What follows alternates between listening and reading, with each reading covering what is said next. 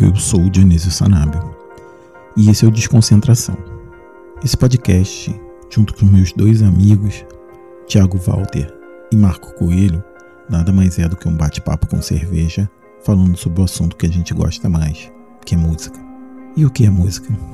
Segundo Vitor Hugo, a música expressa o que não pode ser dito em palavras, mas não pode permanecer em silêncio. Já Nietzsche dizia que sem a música a vida seria um erro. Marta Medeiros foi um pouco mais profunda e disse: Morre lentamente quem não viaja, quem não lê, quem não ouve música e quem não acha graça de si mesmo. Leonid Perfomaski disse o seguinte: Pouco importam as notas da música, o que conta são as sensações produzidas por elas. E é talvez sobre isso que a gente vai falar nesse episódio. Esse episódio, que é um episódio teste, a gente vai falar sobre os cinco discos que a gente mais gosta e que influenciaram a nossa vida. Já vou avisando que a gente teve vários problemas técnicos para gravar esse episódio, mas ele tá aí. A gente tentou rir da gente mesmo e brincou com os problemas técnicos. Você vai ouvir durante o episódio. O áudio do Marco tá um pouquinho mais baixo que o meu, mas dá para entender muito bem o que ele fala e ele tem muito a dizer. A gente tem até uma vinheta que foi feita pelo Thiago Walter, também vai falar bastante. Essa aqui, ó.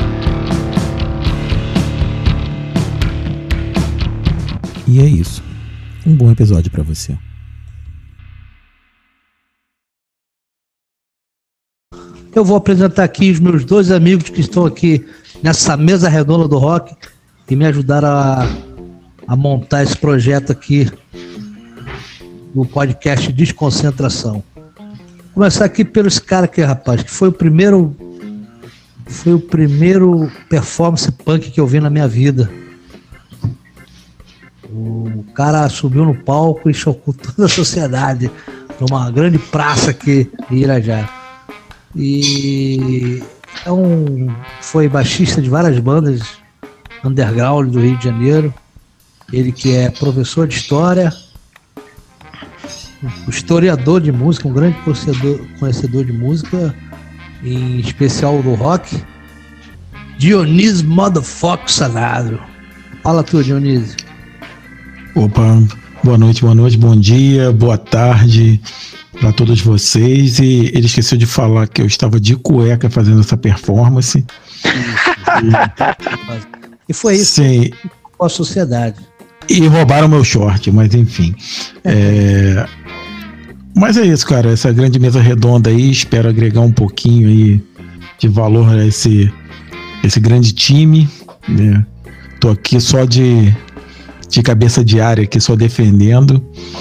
E vamos trocar uma ideia, vamos falar sobre música. Valeu, galera. Isso aí, isso aí. E agora eu vou apresentar aqui o meu outro amigo, também foi integrante da banda MCHC comigo. Ele é o atual guitarrista da banda MCHC, né? É. O sex symbol do. Tá! Oh. Aí não, pô. Professor de música, professor de guitarra, luthier e atual guitarrista do MCHC. Thiago Motherfucker. Uou, tamo aí na atividade. Isso aí, Marcão. Valeu. Tamo aí. Ansioso para fazer esse, esse projeto, pô, nesse pontapé inicial, né, de hoje aí, com a galera. Espero que vocês gostem aí, galera. Pessoal que tá ouvindo aí. E, e vamos que vamos aí. Esses camaradas aí.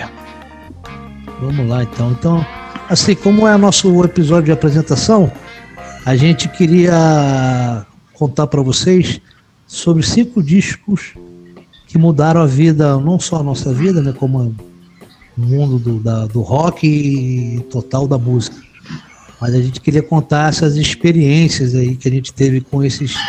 Cada um vai separar aqui cinco discos que a gente acredita piamente que a cultura, né, a arte, no caso, em especial a música, que é o nosso caso aqui desse podcast, ela é uma formadora de caráter e. Pô, como é que eu posso dizer que. Até me fugiu a palavra agora. Me ajuda aí, meus companheiros. Por favor. Ah, discos que, que, que, que ajudaram a, a moldar o caráter, né? Acaba ajudando nisso, né? Porque são discos que passam a mensagem, são discos que, que têm uma, uma a, a, a, tocam em determinados assuntos e que batem pra gente é comportamento, isso aí, visual, é, é, é ideológico, é, é, o jeito de, de, de, de você agir em determinados é, momentos e até para lembrar, né? Porque a gente põe a, a, música, põe o determinado disco, a gente volta naquela época. Tem gente que consegue ter a sensação até do cheiro daquele momento. é, cara. Pois é, pois é. Esse primeiro episódio acho que é mais pessoal, né, cara? É mais o que, o que a gente viu, o que a gente sentiu e o que a gente ouviu e que moldou o nosso caráter, né? Como, como músico, como ouvidor de música, né? Em primeiro lugar, assim, só pegando o gancho, é, queria falar pro pessoal para porque esse esse esse primeiro episódio a gente vai focar no deep, deep listening, né, cara, que é aquele hábito de ouvir o disco inteiro, de da música 1 à última música, né? Na época do vinil, da primeira do lado A, a última do lado B, né? Que é uma coisa que a gente cresceu fazendo e, e, e a gente aprendeu a ouvir música assim, né? Porque música é arte e, e e toda arte né, tem, um, tem o seu jeito pessoal de ser apreciada. Né? E esse é o jeito que, que eu acredito que nós três apreciamos essa, essa arte que é a música. Sim, sim, sim. Com certeza. É... Alguém está disposto aí? Vai ser o primeiro ou eu dou o primeiro dou o pontapé aí para falar? Pontapé é contigo, Marcão. Pô. Camisa ah. 10, pô. É. Eu, eu, tava pensando isso, até comentei em off com, com o Thiago, porque assim, tem discos, a gente vai colocar aqui, no, no, no meu caso, eu irei colocar aqui discos que mudaram a minha cabeça de um, de um, de um certo modo de ver a música e sempre de uma maneira que me fez tomar caminhos diferentes depois que eu vi esses discos. Eles não são necessariamente os meus cinco discos preferidos, mas são discos que me levaram a seguir o caminho que assim que eu não tinha em vista depois. Só depois que eu vi certos discos que as coisas foram acontecendo. Então, eu queria dar ênfase assim que eu nunca fui um minha família nunca foi musical, nunca nunca tive nenhum tipo de apoio em relação à música, porque eu era de família muito humilde, né? Então, quase não se ouvia. Eu se ouvia aqui em casa as coisas que todo mundo não se ouvia na época. É, Roberto Carlos, um grupo de pagode, assim, coisas que tocavam na rádio. E eu meio que tava menos nessa onda, né? E assim, o, o rock né, os rock dos anos 80 nacional, passou um pouco batido por mim, assim, não me tocou em nada. Né? Então, mas até que eu cheguei, cara, esse disco que eu vou falar agora, que foi o, o disco que me levou a tomar todas as decisões que eu, depois que eu vi esse disco, é, elas seriam ou não aconteceriam se não tivesse ouvido esse disco. Né? O que eu vou contar aqui é o Appetite for Destruction do Guns N' Roses, né? Que chegou em minhas mãos no intermédio de um amigo. Eu ouvi na casa, era férias na casa que estava passando na casa de um amigo. A gente sempre ia lá jogava botão ou ping pong. Numa dessas ele botou esse disco e botou mais uma vez. E aquilo, aquela música ouvindo um Welcome to the Jungle, caralho, era diferente porque eu tinha uma cultura muito pobre, assim, muito humilde, né? Não tinha acesso a nada, não tinha acesso a coisas. E essa foi a primeira coisa, cara, foi a primeira banda que puff, explodiu minha cabeça. Quando eu ouvi o Appetite for Destruction, eu falei assim, caralho, que porra é essa? Dali em diante, é, dali em diante, tudo, todas essas maneiras que o Dionísio citou aí, acompanhar a letra no encarte, ver as fotos, ouvir um disco de ponta, né, de ponta a ponta, que não, a gente não ouvia isso, né? A gente tinha aquela mania de chegava, ah, pelo menos eu, né, quando era mais novo, pegava um disco lá e botava na música que tocava na rádio, procurava assim, faixa, faixa a faixa, né? A partir isso mudou a partir de que eu vi o, esse disco do Guns N' Roses. E, pô, cara. E tudo relacionado a que aconteceu na minha vida, depois disso, foi relacionado, é, tem ligação com esse disco. A vontade de montar banda, a vontade de, de, de sabe, de, de, diferente, de, de ser uma coisa meio que. É por isso que eu fico um pouco puto com essa molecada que tá nessa porra aí de breganejo aí porra, quando eu era moleque, eu, eu ali. Eu tava querendo ser diferente de tudo e. Ah!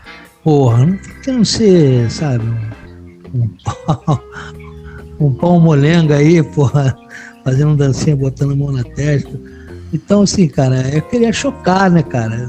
Além de, tudo, porque ter me, me feito, né, me encantar, a vontade de montar uma banda. Eu lembro eu também fui ajudado justamente nessa época, porque veio uma, uma sucessão de coisas acontecendo, né? A MTV chegou no Brasil. Porra, eu lembro quando eu vi o Paradise City pela primeira vez no, na MTV, cara, eu fiquei doido. Falei, caralho, os caras lá, mano. Pô, criando um visual diferente que eu não queria conseguir ter, mas, tipo assim, eu queria ser aquele, sabe, o cara que pegava de, de, de botina, de calça apertada, de rasgada era uma coisa meio que revolucionária dentro dentro de mim. E que, pô, cara, os caminhos todos que eu tomei foi depois desse disco. E, pô, maneiraço, né? Começar com Guns já é. Já é. O panteão, né? É... é, ele, vai, ele vai tecer depois o comentário sobre, né? Eu tô me guardando pra minha vez aqui. Vai receber uns e-mails nervosos aí depois aí. É. então, pô, o meu, cara, foi, foi, foi diferente. Assim, a primeira memória que eu tenho, assim, de realmente gostar de um disco e de, de um, um aquele lance de, de parar e ficar meio que hipnotizado, né, cara? Foi a primeira vez um molequinho, eu devia ter a, a memória assim, sete, entre sete e nove anos de idade, assim. E, e, foi quando eu aprendi, eu tive que aprender a mexer na vitrola. Lá em casa tinha um, uma vitrola CCE. né? É aquela é, basicona, assim, aí vinha com, com, com, com a parte de cassete, né? E tinha um. Era luxo, rapaz. É, rapaz, parada não. Nem, nem, nem era tão, tão no luxo, não, mas era. era é porque na, lá em casa já o pessoal, pô, todo mundo gosta de música, né? Inclusive meu pai também toca, faz uns sons, então ele toca violão e baixo, já teve bandas, então dali que veio muita coisa assim do, de, das coisas que eu conheço, né? De, de som e, e a base, né? E essa que, que é uma banda que para muitos é, é a melhor de todos os tempos, né? Que é o, os Beatles. É, já comecei, é, pô, já comecei com um disco que na verdade assim não é um disco de, de inéditas, né? É um disco, uma compilação. É um disco chamado Rock and Roll Music, o álbum, né? Sei, Rock sei. and Roll Music é um disco que foi lançado em 76, é. É. É, a capa é como se fosse uma fotografia deles, assim, alguém segurando a fotografia deles, da primeira fase, né? E umas letras assim, é, é, desenhadas assim, como se fosse um neon. Né? Aí tem Beatles de vermelho, Rock and Roll Music de azul. Então é um disco bem é, é, emblemático na minha vida, assim, porque foi a primeira vez que eu escutei alguma coisa que me fez parar. O moleque, né? Pô, a gente, pô, a criança não quer parar, só quer brincar, correr. E ali quando eu ouvi, meu irmão, aí o, o, disco já começa com o Twist and Shout, né? Que é um que é um, um, uma música muito famosa, né? Então e, e, que eles fizeram com com é um cover, né, cara? Que, que eles fizeram com maestria e tudo. E aí, pois é, cara, é, é eu, eu, meu pai teve que me ensinar a, ali eu aprendi a botar um disco no som saca? De tanto que eu tava viciado na parada e, e, e, eu acho que ele percebeu isso também, porque ali ele ficou, ah, agora sim, meu filho tá no rock. É. agora, o moleque está bem encaminhado. Aí já comecei assim nos Beatles com esse disco. É um disco duplo. E eu escutava os dois discos, lado A e lado B, botava todo dia, era certo colocar. E teve uma época que até é, é, meu pai e minha mãe não aguentavam mais escutar essa parada, porque eu vinha na, nos melhores momentos, né? Tava todo mundo na, na, na, sala vendo TV, e aí eu chegava, pô, bota o disco aí, quero ouvir, não sei o que. E, e o som antigamente, assim, não, não tinha essa onda, né? De cada, cada cômodo ter não, tem um, tudo... não tinha, era tudo centralizado na sala, né? Quanto mais irmão, mais espaço, menos espaço tu tinha. é, era tudo centralizado na sala, ficava TV, é, o som, então para tu escutar um som, tu tinha que ter teu momento ali, entendeu? Isso. Não podia ter ninguém jantando, almoçando. Então, é isso aí. Eu quase que furei esse disco, meu irmão. É um disco, pô, a capa é maneiro, eu lembro legal, porque é em alto relevo, saca? E, e assim, depois de muito tempo eu fui saber que esse disco deu problema, né? Porque nem, o, nem os, os Beatles né, sabiam que, que iam lançar, porque a gravadora Capitol né, que quis lançar, e, e fez sem eles saberem, e fizeram essa capa. Essa capa que para mim é emblemática. Hã? Foi feita para os Estados Unidos mesmo. Né? É, foi feito para eles. E essa capa foi feita sem, sem eles saberem também. Quando eles viram, pô, o, o Ringo Starr não gostou e comentou isso na entrevista que ele fez. E o John Lennon mandou uma carta para a gravadora falando mal da capa e tudo. E, e, depois de muito tempo eu fui. E eu achando a capa maravilhosa, né? O moleque, né? A capa em alto relevo, nossa!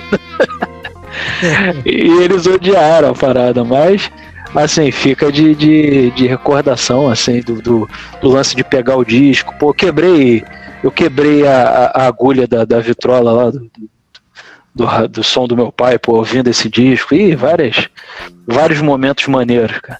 Então, pontapé inicial da minha. Pô, começou bem pra caramba. É, foi esse aí. Dionísio agora, pô, pô já passou a bola e mandar aquele. Mandar aquele passe de letra pro Dionísio aí.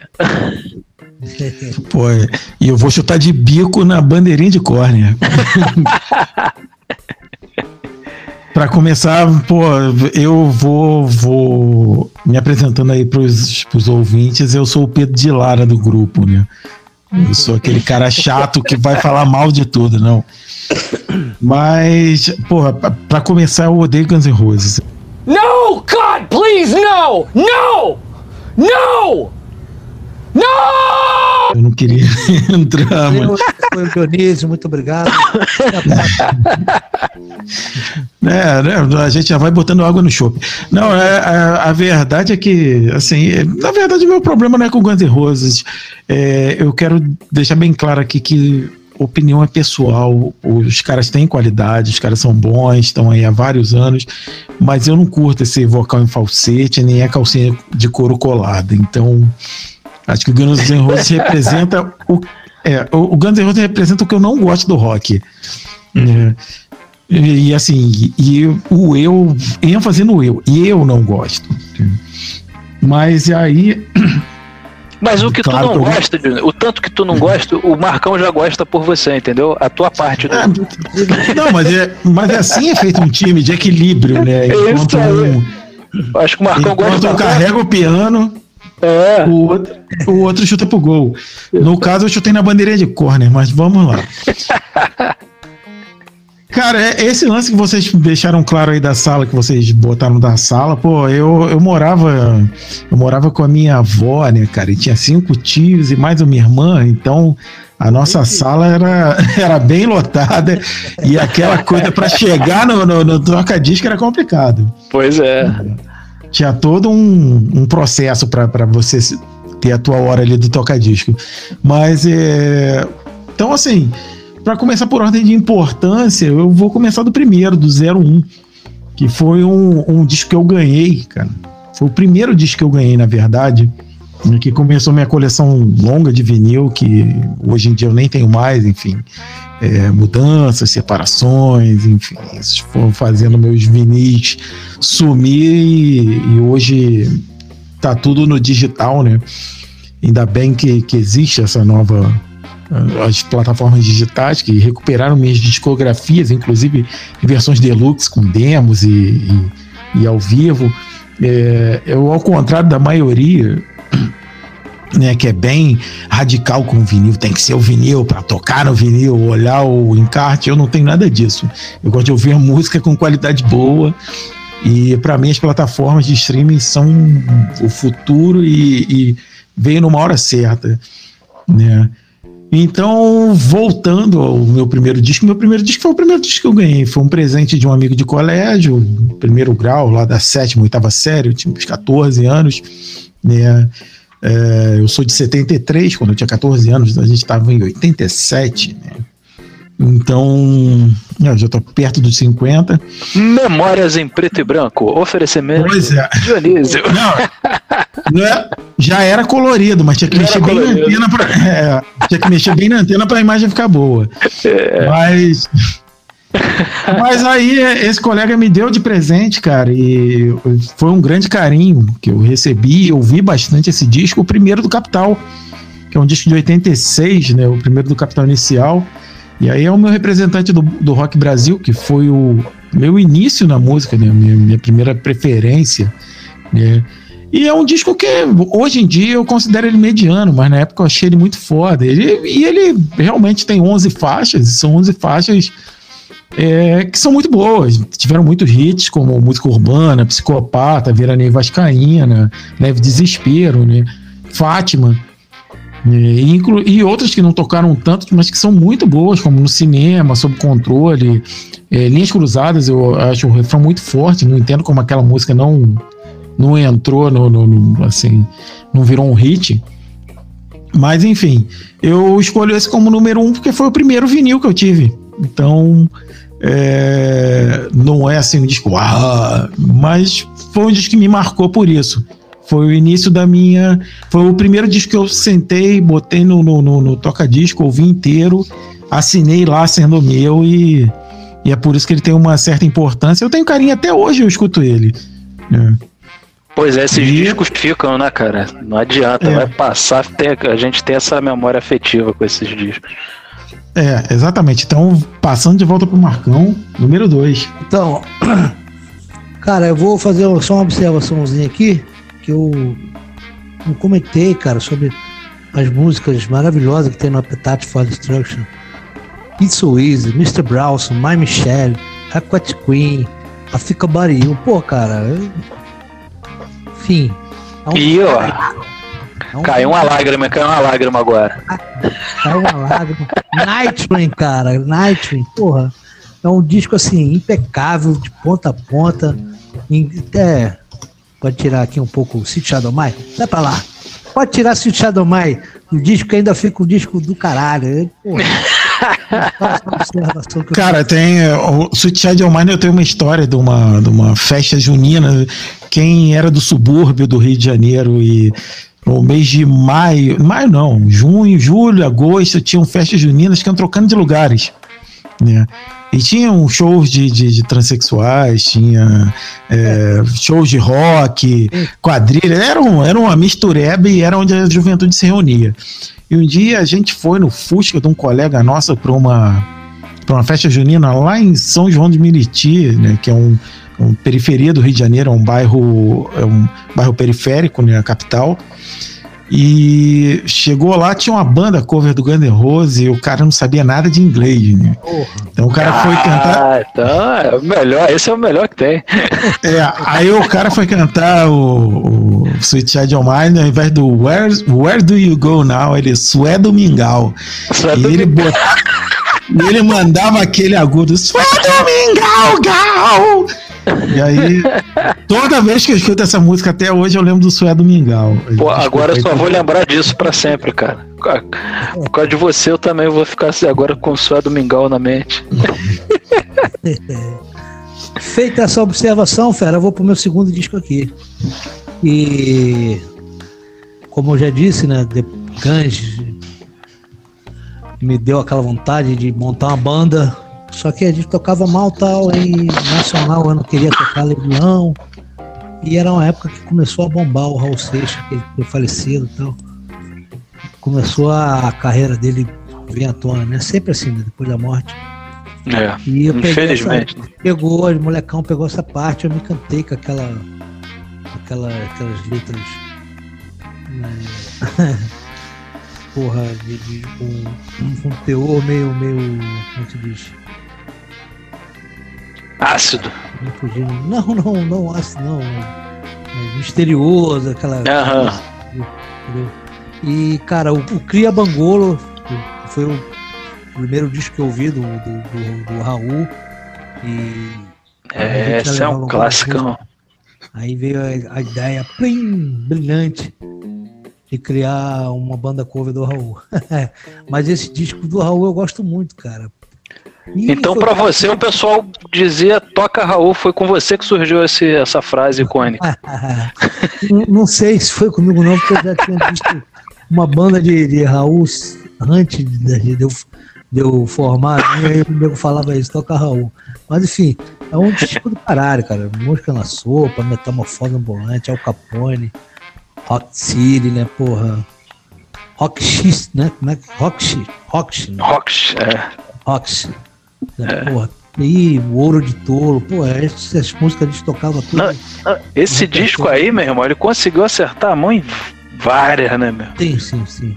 Pô, esse aí é. Pra mim ainda continua sendo o melhor dele pra mim e a importância que teve é que eu fundei uma banda. A primeira vez que eu subi no palco foi tocando Raul Seixas. Inclusive eu já narrei aqui uma performance que a banda que eu toquei é, que eu toquei no palco Raul Seixas, a banda que abriu foi do meu amigo Dionísio. E ele fez essa performance punk aí, que ele trocou de. Que, que, só abrindo um parêntese aí, Dionísio influenciou o Flea do Red Hot. Porque o Dionísio é. veio antes do Flea com esse lance aí da cueca, entendeu? Pois é, esse bobear eu sou mais velho que ele, mas. Aí, ó. Não, eu, eu, só queria, eu só queria mostrar que o, o quanto eu fiquei perplexo, como diria o Ed Petrópolis. um fui perplexo. A primeira vez que eu ouvi Mosca na Sopa, o cara meteu um ponto de macumba com rock and roll. Isso, isso. Um ponto de umbanda. Uma, uma coisa totalmente. Era coisa Quando acabou, eu cheguei a dizer, não, tem que ouvir isso de novo. Isso, isso é, é uma ideia muito fora da, do, do, da casinha e encaixa perfeitamente. O cara era um gênio. É. Aí, esse disco que eu comprei o meu primeiro baixo, o chamado pau de três cordas. Que Mas é, aquele cara, ele, que tava de maldade, ele tava querendo. Ele estava querendo. Vou contar aqui para o pessoal não ficar boiando na história. Uhum. Eu na, na feira, a vontade era tanta de montar banda. Eu de Acari comprei um baixo. E esse baixo ele veio incompleto. Ele veio com três cordas. Só usava duas mesmo? Então. Ah, ainda tinha uma mais, tá reclamando de quê, pô? Ele ainda usava duas, eu usava uma. Pô, aí, pô. Era estilo punk total, né, cara? Então, ou seja, aí, enfim, a gente levou uma vez pro estúdio, porque o formato dele, Dionísio, depois ele comprou ele de mim. É bonito, até o, é um formato que um baixo o Amarantes hoje em dia usa aí. Que eu já vi no show do Luiz Hermano Amarantes usando. É igualzinho. E, mas aí, se, se não for o mesmo, hein? Se o Amarante não foi ali na feira. Tem que o Dionísio aí, que eu passei, o Dionísio eu passei pro Dionísio aí. Esse, é. O borboleta é ambulante. Aí. é, mas ele era bonito, cara, é bonito. Eu, eu, eu gostava dele. Aí, rapaz, eu fui no estúdio lá, o cara falou. Já tinham me falado, né? Pô, esse baixo aí, rapaz, isso vale um dinheiro. Aí, pô, vou no estúdio que a gente tava ensaiando, vou perguntar ao cara, né? E o cara naquele quadradinho assim, aí, irmão, e aí, vou tocar lá, tu vê qual é do som. Demorou. aquele sorrisinho, eu falei, pô, aí são coisa boa. Aí quando saí, e aí, irmão, gostou do som? Ele, pô, posso ser sincero com você? Eu falei, claro, deve. É um pau com três cordas. todo carinho, com esse carinho todo, ele mandou. é pau com três cordas. Então é isso, cara. Esse é o meu segundo disco aí. Cria Bangola, Raul Seixas, pra sempre, forever. Viva Raul! Viva Toca Raul! Raul. É. Então, vou, vou aqui seguindo então aquela. A, a, a, o, o, um dois, né? Da, do toque de bola aqui do nosso podcast. Meu segundo disco é um disco que emplacou sete músicas. Cara, né, na, nas paradas de sucesso na época que foi lançado. É um disco que foi lançado em 82, para ser mais preciso, 8 de novembro. Que isso, hein, de 82. Ah, moleque, pô, aí, aí é, é, é, só tem clássico. Vou, vou, é, é, do, é, é, do, do rei, do rei do pop, Michael Jackson, álbum thriller, né? Esse dispensa comentário, né, meu irmão? Ali é, ali é só Pô, tiro é certo, só é só pedrada. É, é, é... Eu prefiro o, hum. o anterior, que é o Off the Wall. The Wall. Mas esse é... é monstro demais também. Não, é, esse foi a primeira, primeira vez que eu, que eu tive contato, né? Quando eu ouvi é, é, Michael Jackson, né? Eu fiquei doido, cara depois dos Beatles, da, da, do disco que eu me apoderei lá do meu pai, me apossei, virou meu por, por uso, né? Aí, esse trilha, cara. Aí foi também onde eu pirei. E quando eu vi o show, meu irmão, quando eu vi esse cara na TV, cantando, tocando, pulando. Pô, meu irmão, era, passava no Fantasma, meu irmão. Pra ver uma imagem. Pois é, cara, quando eu vi isso, Aí que eu pirei. E todo mundo, pô, tinha que, na época, é, é, é aprender o passo da lua, né? Tinha também, Thiago? Hã? Tinha sapatilhazinha também? Pô, não tinha sapatilha. Eu fazia com que chute. Fazer com que chute amarrado na canela, pô, style, né? Só não deslizava, né? Mas. É, entendeu? Aí eu entendi porque eu não consegui aprender a fazer o passo da lua. A aderência era outra. Né? Era, a aderência ali era pra, pô, era pra travar né, o negócio é, todo. Caraca, mas ali eu tive contato com, com esse ET né, da, da música que foi o Michael Jackson. E logo com esse disco aí que eu não sabia a, o tamanho que era, né? Por ser também novão, né? É, é, mas ali, pô, é, pegou, ouvi, sei o disco todo de, de, da primeira à última, produção do nosso Quincy Jones, né? e, e, aí é só, só pedrada. Isso aí é. Ali eu tive o contato com, com esse. Ali eu já tava bem, né? Bem encaminhado, já saí dos Beatles pro Michael Jackson, né? Tá, tô, tô, tô ali na primeira prateleira ali do, do panteão musical, né? E esse foi aí o disco. Dionísio, e o teu segundo disco aí, como é que foi? Bom, vamos, vamos lá. Primeiro, o Michael Jackson é um monstro inacreditável. As gravações dele, a segunda voz que ele faz com ele mesmo. Né? É. E assim, ele moldou a música do pop depois dele, né? Hoje em dia, se a gente vê Madonna, Lady Gaga, enfim, Jennifer Lopes, né? Cantando, dançando, fazendo. É fazendo tudo, é, tudo começou lá com ele, lá no, no, início da década de 80, né? É, então, assim, o, o, meu segundo disco é o seguinte: eu virei adolescente e já tinha. Já estava ouvindo rock and roll, mas eu ouvia mais rock nacional, mais o, os standards né, do rock, mas nada tinha me impressionado assim de, de primeira. Né. E aí eu conheci o Jairo, que eu nem sei como eu conheci ele, mas ele do nada começou a, andar no meio da galera, né? E a, e a gente montou várias bandas juntos, né? Aliás, meu primeiro baixo foi ele que trouxe para mim. Inclusive é um baixo roubado. Se você perdeu um baixo golden preto com a bandeira da Inglaterra na década de 80, saiba que eu não tenho culpa disso, a culpa é toda do Jairo. É, depois ele pegou de mim e deu para outra pessoa. Ele era completamente louco. Mas enfim. O Jairo é o mordomo da história, né? É, o Jairo era maluco pra caralho. Mais maluco era eu que, que, que acreditava cara, nele. Mas, ele tinha uma. Assim, pra gente que tava começando a gostar de rock naquela época, ele é meio que a lanterna ali, né? Pra tu meio que direcionar o caminho. Porque o cara ele era conhecedor de música do caralho. Entendi muita sim, coisa. Sim, sim.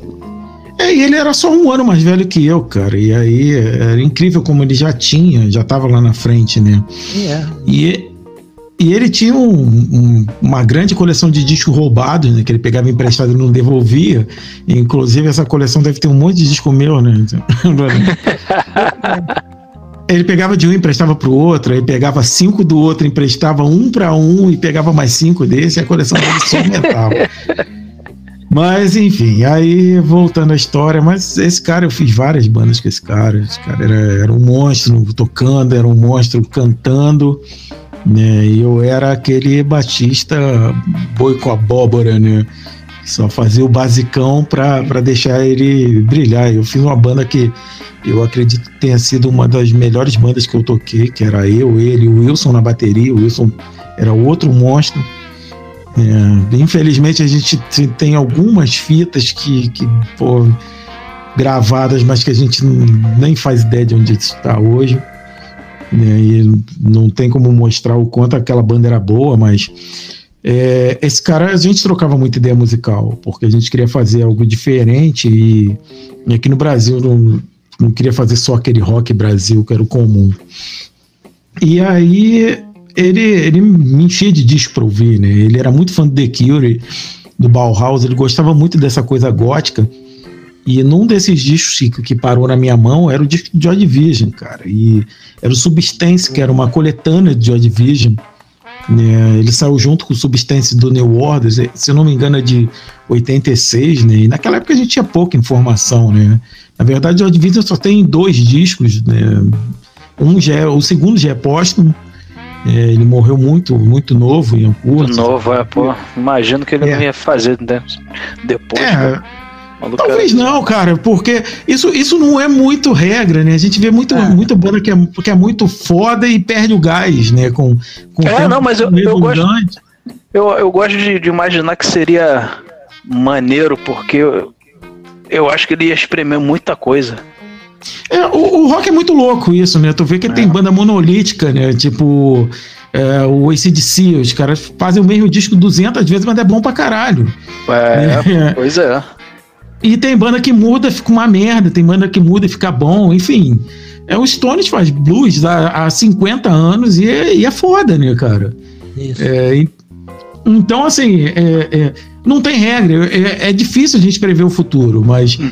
é, o que eu ouvi ali explodiu minha cabeça, cara. Quando eu ouvi Disorder a primeira vez, eu não entendi porra nenhuma. Parecia que o baixo estava tocando uma coisa, a guitarra outra, a bateria outra, e, e eu fiquei assim, não, tem que ouvir essa porra de novo, porque isso é muito diferente de tudo que eu tinha ouvido até ali, né? E essa coisa é, me, me fez é, é, pensar música diferente daquele 4x4 e, e, e escala de dó, entende? É, me fez pensar em outros sons, outras batidas, outras pulsações. E, e, mudou muito a minha percepção musical aquilo. Só que não é uma coisa fácil, né? Qualquer um que ouve e, e gosta, né? É, mas foi uma parada que me marcou muito, né? Hoje, hoje a gente, eu ouço assim, tipo, é, She Wants, é, She Wants Revenge, cara, é, é pô, uma banda de 2010, mas que puxa aquela coisa, até o vocal é parecido. A gente, até hoje, a gente tem muita coisa que, que, que pega, né? Que, que bebe dessa fonte, né? E, e, e faz rock de qualidade, né? E, pois é, a assim, parte artística deles era, era muito boa, né, cara? Assim, fazendo a música, porque a, eles, eles saíram da caixa, né? Sim, sim. E não é nenhuma coisa difícil de tocar. E é isso não, que é o, pois é, que é o legal. Dizer, é. No basicão, os caras fizeram uma coisa completamente diferente é. e, tipo assim, até hoje tá influenciando gente. É, e esse foi meu número 2, galera. Vamos lá, Marcão. Vamos lá, número 3. Cara, vai aqui na escalinha aqui de acontecimentos. Quando a banda do Raul, como eu já falei, foi o meu segundo disco, não deu muito certo. Cinco shows. então, ele ficou meio perdido. Eu e o Leonardo, né, o Babão, e o JR, a gente, pô, o que, que a gente vai fazer? Caralho, aí o nego queria que a gente visse mais pessoas. Tu não quer que tocasse Legião? Aí a gente Legião, caralho. Aí a gente começou a tocar. É, a gente começou a tocar umas, umas músicas. Né, é, mas com The Doors, Led Zeppelin, mas tudo com acorde aberto, certo? Isso aí é uma merda, né, cara? Que era uma guitarra Magnus ligada num amplificador ciclotron, não vai sair uma coisa da maneira. E com acorde. porra, aquele pedal amarelo. Nem era Oliver, não, cara. Como é que era aquele nome daquele pedal? Distortion. Porra, mas a marca eu não lembro. Era um pedal vagabundito. Não ia ser não legal. Era, não era Oliver, não, cara? Era o Oliver? Eu acho que devia ser um Oliver. Deu uma melhorada o Oliver, né? Que há pouco tempo eu tive um. um não, tem, tem umas séries boas, tem, tem um. Embaixo, acho que o Aqualizer da Oliver, era um legal. Enfim, aí, cara, ele tinha um amigo em comum, como não, que ele era amigo do Leonardo, do Babão, e eu já conheci ele, que é o Michel, cara. Ele chegou num ensaiozinho que a gente tava aqui fazendo um barulho aqui em casa, incomodando o vizinho. Aí o Michel pegou, porra, mano, peraí, peraí, peraí, mano, peraí, para, para, para, para tudo. O que vocês estão fazendo, cara? Aí pegou a guitarra, mexeu lá, botou um bombril, o cara era foda, o cara. Aí, opa, né? Nosso ouvido nunca tinha ouvido aquilo. um instrumento afinado. É, é isso, também, né? Também. Aí ele falou assim: pô, meu irmão, vocês estão usando essa porra de sacode aberto, ninguém usa não. É isso aqui, ó. Um, na quinta. Que é o pau Ah, aí, chegou, aí tu teve o um contato com o poder. É isso aí, gente. A vida é isso, caralho. Aí, meu irmão, pare de tocar essas porra, adoro, galera. Eles ainda estão começando agora. Escute isso aqui, ó. Aí deu, pra mim, ele deu Loco Live. Eita! acabou com a vida ali. Acabou com a vida. Esse acabou com a vida. Ali Isso aí é bom demais. Ali One, two, three. Montar logo rápido uma banda cover de, de Ramones foi rápido. Porra! e outra coisa, né? Que a gente tinha, né? Como falei, família humilde, a gente não tinha não tinha dinheiro para pagar a escola de música, a gente era punk na, na essência, vamos dizer assim, né? Porra, cara, deu selfie, caralho, só que você ouvia Led Zeppelin, né, Beatles, caralho, pô, mano, não dá pra tocar. Aí você ficava só na vontade. Ali não, cara, quando ele deu aquele pau acorde, deu a planta do pau acorde pra gente e deu o disco do Ramones, porra, velho, eu tocava o disco todo. Eu tocava o Loco Live de trás pra frente, cara. é, é, é bom que era. Three, four! É, que, que... Cara. Pô, a sensação de tu tá tocando uma banda gringa, né, cara? Tocando ali, tudo igualzinho, pô, era foda. E pra mim a importância do Ramones, cara, na, no rock vem muito disso aí, cara, porque isso aconteceu com a gente, eu imagino quanto não, quanto não aconteceu isso aí mundo afora, né, cara? Não, isso aí, esses caras são, pô, icônicos, é, né, mano? Icônico, velho. Porque a Ramones é, pô. A não ser o cara que tem uma família já que tem a música e tal, o cara Molecão não, mas... já, já tá na pegada lá de, de, de tocando pra caralho, Led Zeppelin, caralho, Pink Floyd. Não, cara, a gente tava ali no, no, começo do, da pancaria mesmo. E... O Ramones é tão foda que eles estouraram a bolha deles. E, e muita gente usa camisa, bicho. Eles viraram uma marca. É, eles chegaram a ser um. Eles são, né, hoje em dia, um, um, uma marca de roupa. O pessoal tá usando Ramones e nem, nem ouviu o som, mas sabe que é uma banda, sabe que é uma banda punk. E, e acha a camisa maneira, acha o logo maneiro. E isso eu acho maneirão, cara. Os caras são. São, são esse símbolo, né? E, é, e aliás, o logo deles é mais famoso que a música, né? Pois é, é justamente. E, e, esse lance eu acho muito maneiro porque é um, é um, é um é uma porta de entrada, né, cara, pro rock, para você Sim, poder é. acostumar teu ouvido pra, pra e para o cara, né? É, pô, pois é. E mais, motiv mais motivador do que o, o Ramones não tem, né? Porque qualquer um que começar a tocar um pouquinho vai tocar algum som do Ramones. Vai, vai, vai. Entendeu? E vai entender, pô, os caras faziam show grandes, né, bicho? Faziam show pra, pra mó galera e, ver, e, e, quem começar a aprender a tocar as músicas vai ver aquilo, pô, onde os caras chegaram com esses três acordes? É. Ó, entendeu? Esse, eles são muito importantes, cara. São. Da, do, do Ramones para montar uma banda própria que virou o Chato Chatuli foi um pulo. Foi um empurrão que a gente necess, precisava. Então tá aí, o meu terceiro disco Locolive, Ramon. Uou, one, two, three, four. O falecido Michel. Falamos de dois falecidos aqui, né? O Dionísio falou do nosso amigo Jari, que também é aquela pessoa maravilhosa em termos musicais. E o Michel também, que abriu esse horizonte, esse mundo aí. Locolive, meu terceiro disco. Vai, próximo aí, Thiago. Ah, eu vou também, eu vou da, da partindo da mesma é, ideologia assim do, do punk, né? Só que eu vou pro funk, que é o começo do funk carioca, que é o disco, pô, o primeiro disco do, do DJ Malboro, né? Que é o Funk Brasil. Ali eu virei a cabeça, irmão.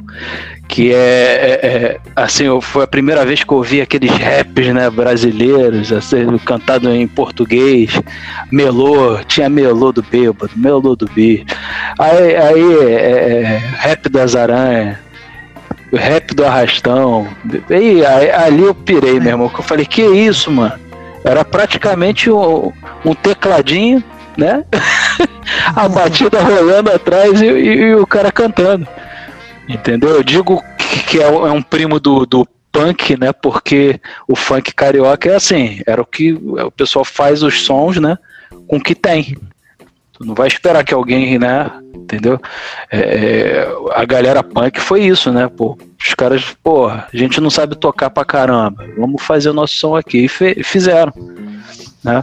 O, o funk carioca, pô, tem essa mesma pegada. Pô, a gente tem um Volt Mix aqui. Vamos, vamos botar uma letra em cima. Tem algum pedaço ali de, de de base de alguém rolando que, que, que dá para cantar em cima, copia aquele pedaço ali na fita, fica voltando e fazendo ali um loop. E foi. Mas Disco... a influência do, do, do, do Live Crew, né? Ah, sim, não. Ali, pô, só que pô, pra, pra, pra eu saber isso aí veio depois, né? É. Essas influências aí do Tio Live Crew, de, de do, do, do, do, Miami, né? Que é, que é, o, que é o estilo, né? Miami Bass e tudo, eu vim conhecer depois, mas quando a, aquele lance de ouvir o funk, eu falei, que isso, mano? Aí eu comecei a cantar esses funk todo, a aprender a letra. Bolou, né? Porra, Pô, meu pai bolou, meu pai até hoje bola, que eu gosto de Meu pai, né, pô, já é daquela escola conservadora do, do rock, né? Aquela, aquela escola de, pô, tem que, tem que tocar. O, o, o, punk, as músicas mais punk ele já não curte tanto. Ele é daqueles rock clássico, né? Aquela, aquela época lá. Aí eu, eu chegando com. Imagina, eu chegando com a fita, porque esse disco aí eu já não tinha em casa, né? Já não era um, um estilo que, que, que, tocava lá em casa, então foi uma coisa que eu, que eu ouvi na rua. E, pô, arrumei uma fita, aquela famosa fita BASF, né? Pra poder fazer uma, uma cópia. E o pessoal copiava os discos e tudo. Para você que tá ouvindo aí, que tem os, todas as músicas do mundo aí na sua mão, no seu celular, houve uma época em que para você ter um, um, disco escutar era, era difícil, cara. Tu tinha que pegar, de, dava a fita para a pessoa que tinha o disco e contava com a boa vontade daquela pessoa poder gravar o disco e trazer, entendeu? Então foi, foi nessa aí que, que já começou a, a, a abrir, a abrir o meu gosto musical para outras coisas. Funk Brasil, 1989, DJ Malboro, salve! Dionísio, teu próximo disco. Bom, eu quero começar primeiro falando do Ramones aí, que. Cara, é uma dessas bandas monolíticas que, que a gente tava falando aí, como esse DC, que é a mesma coisa do primeiro e último disco e é foda pra caralho. É. Eu, eu sou fãzão do, do Rocket Russia, é um disco sem uma virada de bateria, é inacreditável esse disco. Não tem uma virada de bateria, é só tss, no prato, o máximo você tem, né? Não tem tudo. Esse disco é que tem o produtor, né? Aquele produtor que, não, que é guitarrista, é, não? Não, ele é o baterista. Não, não, que ele é guitarrista, que ele é o, é o dono do estúdio, não é esse? Sim, é o Mark Ramone, né? É o Mark, é o Mark Ramone. Meu cachorro querendo participar aqui. O... Ah, foi falar de Ramone, chamou o Mark, eu acho que não é o Mark, não. O cachorro não concorda. Ela discordou. Discordou de mim completamente. Aí, já bolou, bolou. Aí, ó. É. E já pegando o gancho no Funk Brasil, é o primeiro disco de, de, de funk, né, cara? O funk é uma, uma coisa extremamente nacional, né? Uma. Uma como é que se diz, uma evolução cultural, vamos dizer assim, um, uma manifestação cultural brasileira. Manifestação, a libertação da galera, né, cara, de poder é, cara, fazer a é... música e falar da realidade que eles têm ali, né, cara. Sim, eu penso muito na gente que começou no rock, que tinha uma, uma diferença, tinha uma, um problema muito grande com o instrumento. Né? Os instrumentos eram caros e o que estavam é. eram muito ruins. E, e, é. e, quem nunca tocou um baixo tonante numa, numa caixa ciclotron que atire a primeira pedra, né? Pois é. E, e só que fica muito ruim. E, e, e, era a maneira que eles tinham com os instrumentos, com as ferramentas que eles tinham de, de, de se expressar culturalmente. Por isso eu, eu, eu, fico muito, muito irritado com esse preconceito com o funk. Né? Mas, mas indo para minha terceira escolha, é, você falou dessa coisa das fitas, né? E, e, eu, eu, meu pai é fã dos Beatles, meu pai era fã dos Beatles, meu pai já faleceu.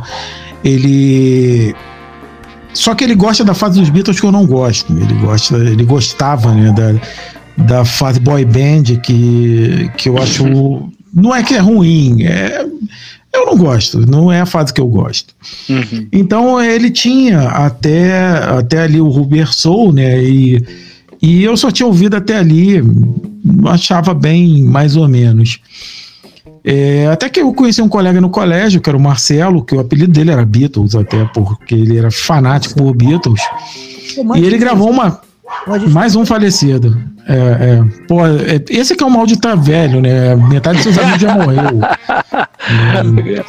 É, isso é meio mórbido, né? Então, estranho isso. Pô. Não, mas aí, ó, o legado da galera fica. Sim, sim, mas, tão mas sendo, a morbidez. É, estão sendo lembrado agora aí no, no, podcast, na resenha aqui. Sim, esse podcast é um obituário, né? Praticamente. Mas é, vamos lá. É, aí ele gravou uma fita para mim com Beatles e eu ouvi aquilo opa, isso não é o que meu pai ouvia, isso é diferente, cara. E aí eu descobri que eu tinha um disco que convergia ali com meu pai e, eu vou colocar ele. Hoje em dia não é nem o que eu mais gosto. O que eu mais gosto hoje em dia é o White Album, né? Até o Number Nine, Number Nine faz minha cabeça. mais hoje do que. Esse, não, é, é, bem estranho, mas, mas é legal, dá pra ouvir. Mas era uma coisa que eu convergia com meu pai, que era ali o Uber Soul, né? Que é um meio termo a gente tem ali o Norman, que já é uma coisa mais avançada, Michelle, que já é super produzida, em My Life, que é muito foda, né? É, tem o Norwegian Wood, que é, que, é, que é muito legal, né? Aquela música é bem fofinha, né? Aquela música com, com cítara. Tan, tan, tan, tan, tan. E na verdade é o cara que, que foi pra casa da mulher no intuito de, de pegá-la, a mulher não deu pra ele, ele tacou fogo na casa dela. A letra é Nossa, isso, tá, gente? a letra é exatamente sobre isso. E, e a, a, grande divagação dele, olha como queima muito bem a, essa madeira norueguesa, né? Que é o nome da música Norwegian Wood. e, Sim, a, a, tem, eu imagino os casais que já dançaram essa música e dedicaram para outra, essa música é para você, né? E não faz ideia do que a letra diz. Mas. É, então, Ainda bem, né? Já pensou se soubesse o que quer é falar essa música é, Divórcio na hora, né? divórcio na hora. Porra, é isso? Eu, Mas, eu casei com um psicopata. pois é. Mas, mas em My Life é uma pedrada, em compensação, né? Tem uma letra que é, que é muito foda. E é o que a gente tá fazendo hoje, né, cara? Lembrando dos amigos que se foram, né? E, e que o que eles deixaram na nossa vida, a gente ama eles demais, né? Então, e ela tá nesse disco. E então é, é por isso, por essa convergência que eu tive com meu pai nesse disco, que ele é meio boy band e já, é, já são eles partindo para uma fase é, mais estúdio, com mais produção, né?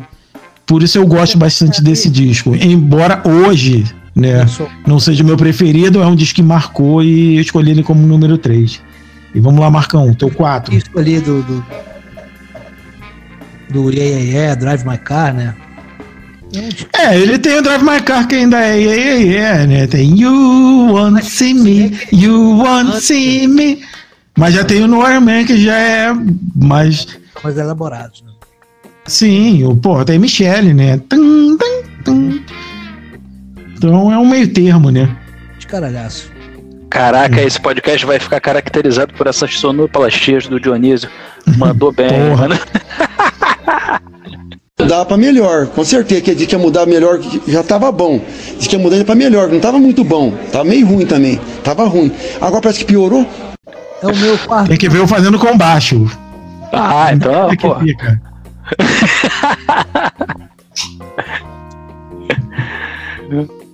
É Quatro, Marcão. É, rapaz, é o seguinte, eu vou fazer só um paralelo aqui com o cinema, mas é porque eu estava um tempo atrás conversando com um amigo meu e ele estava falando dos, dos, filmes que, porra, marcaram a vida e tal. Eu comentei para ele do, do Avatar, né, do James Cameron. Falei, não é o meu filme preferido, do, nem do James Cameron, nem da minha lista de, de discos preferidos. Mas a experiência que eu tive audiovisual no cinema quando vi o Avatar, não se compara a muita coisa do cara. Se compara só com quando eu vi o a, Retorno de Jedi no cinema pela primeira vez. Foi o primeiro filme que eu vi de Star Wars. Explodiu a cabeça. Num Avatar não explodiu tanta cabeça mas eu fiquei tão imerso no, naquele aquele mundo que o, o, James Cameron criou ali, cara, que não, vocês viram o filme, não? Vi, vi sim. Vi também. Na floresta ali, que tem aquela que parece uma água vivazinha, sabe qual é? Eu vi de 3D, cara, eu vi com óculos 3D, no cinema 3D. Não, pô, ir no cinema nessa época aí e ver o Avatar sem ser o 3D, aí não, não, não, não valia. Cara, eu tenho um problema com 3D que se chama 5 graus de miopia. É. Entendi. Então é um óculos em cima do óculos. Do óculos e nunca fica bom. É, cara, o que, tô, o que eu tô falando assim, eu, eu, é, foi uma experiência.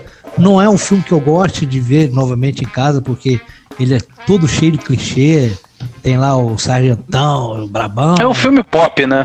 É, é, tem o, o empresário que só pensa em dinheiro, essas porra todas. Mas assim, aquela experiência que eu tive ali, eu, aquela água vivazinha, ela dançou na minha mão, eu tenho certeza disso. Eu palma da mão assim, ela dançou em cima da minha mão. Pra tu ver o tamanho da experiência audiovisual que eu tive. E eu não estava doidão, não tinha fumado. É áudio sensorial, né? espero, espero que o Marcão nunca veja um filme pornô em 3D. Pois é, senão. Aí não.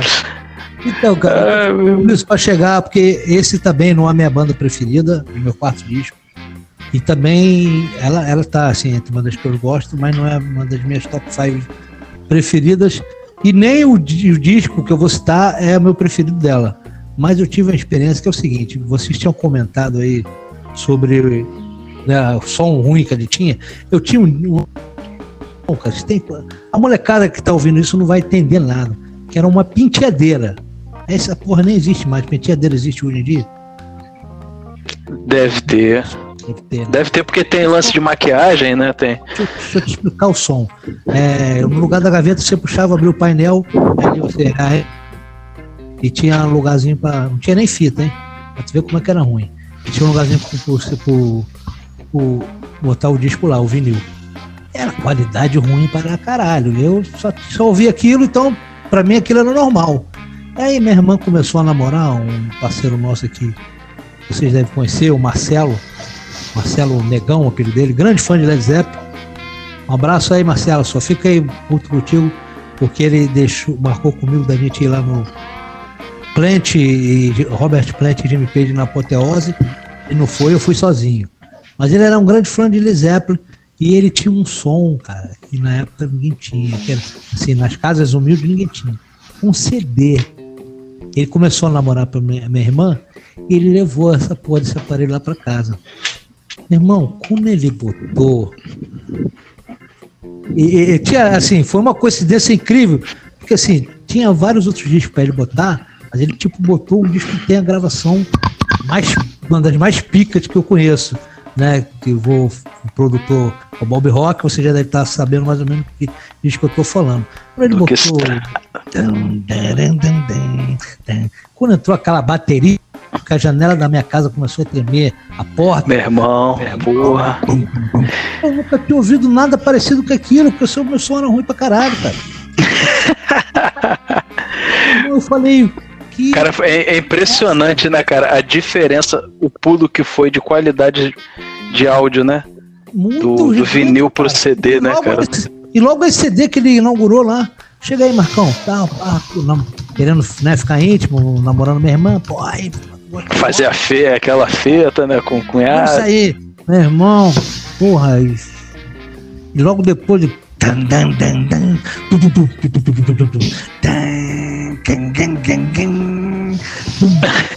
Cada batida dessa no, que o Lars dava no, no, no, tom e no meu irmão, tremia a janela aqui de casa. O oh, caralho, que porra é essa? Bam, bam, bam, bam, irmão, aí é, ó, parou, entendeu? É, é isso que ele vai entrar aqui no meu quarta colocação por causa disso. É, é por isso que eu botei o paralelo com, com, com Avatar.